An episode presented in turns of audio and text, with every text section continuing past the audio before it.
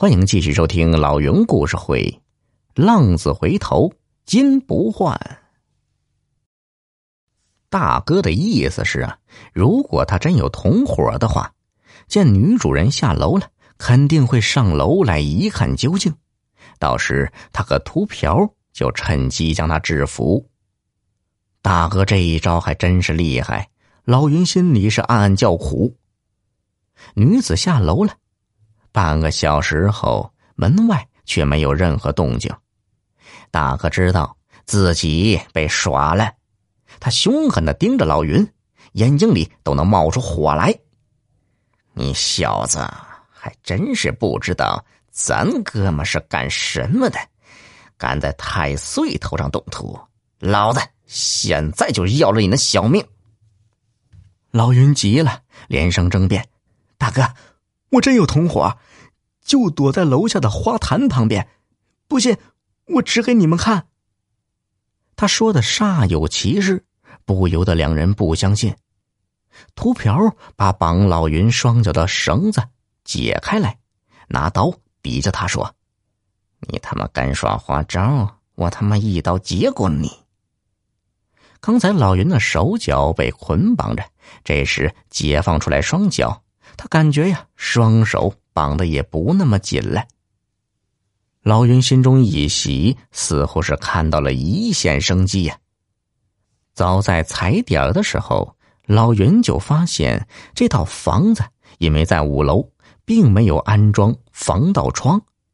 他本来还打算天黑时攀爬雨水管，从窗户翻进去实施盗窃。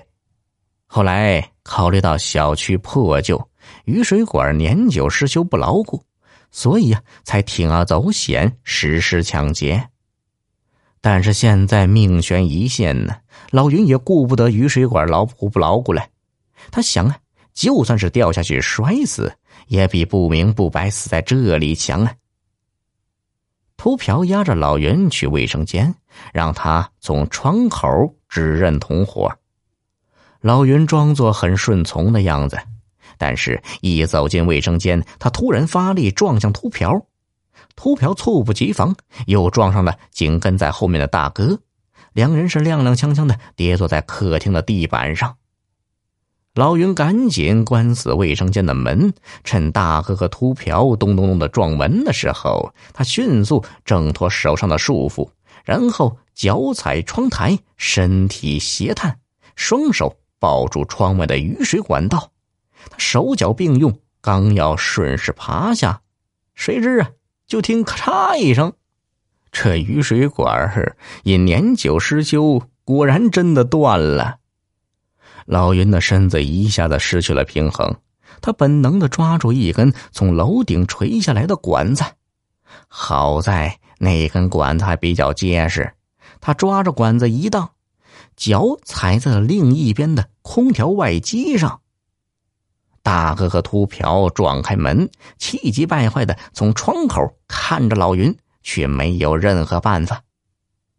老云是吓出一身的冷汗，像猴一样啊蹲在空调外机上。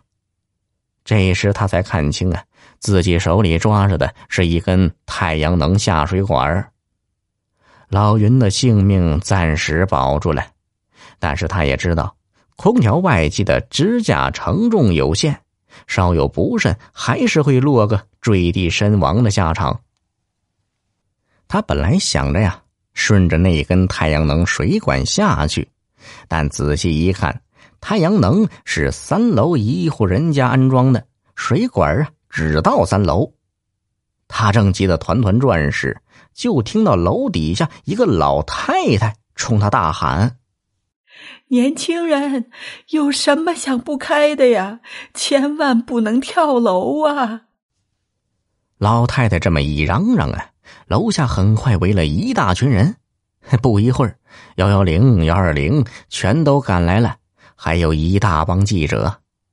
有人拿着喇叭喊话，劝他不要做傻事，要多想想老婆和孩子。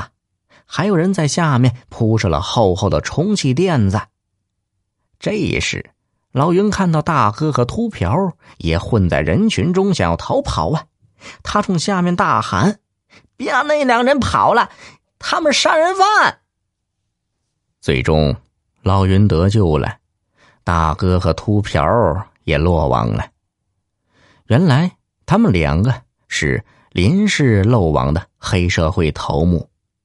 那个年轻女子是大哥的一个姘头，他们想通过他租的房子躲在这里，打算避避风头，然后再逃往境外。不想啊，却被老云给搅回来。老云从死亡线上走了一遭回来，也决心改头换面，重新做人。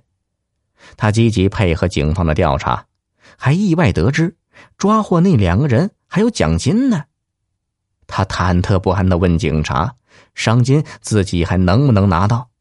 警察告诉他：“呀，奖金自然要给他，但是他入室抢劫这事儿还是要处理的。”老袁知道自己是咎由自取，他暗暗立誓要好好的表现，争取提前出狱。出狱后，他便用那笔赏金重新开始生活。小耳朵们，本集已播讲完毕，别忘了动动小手点赞哦！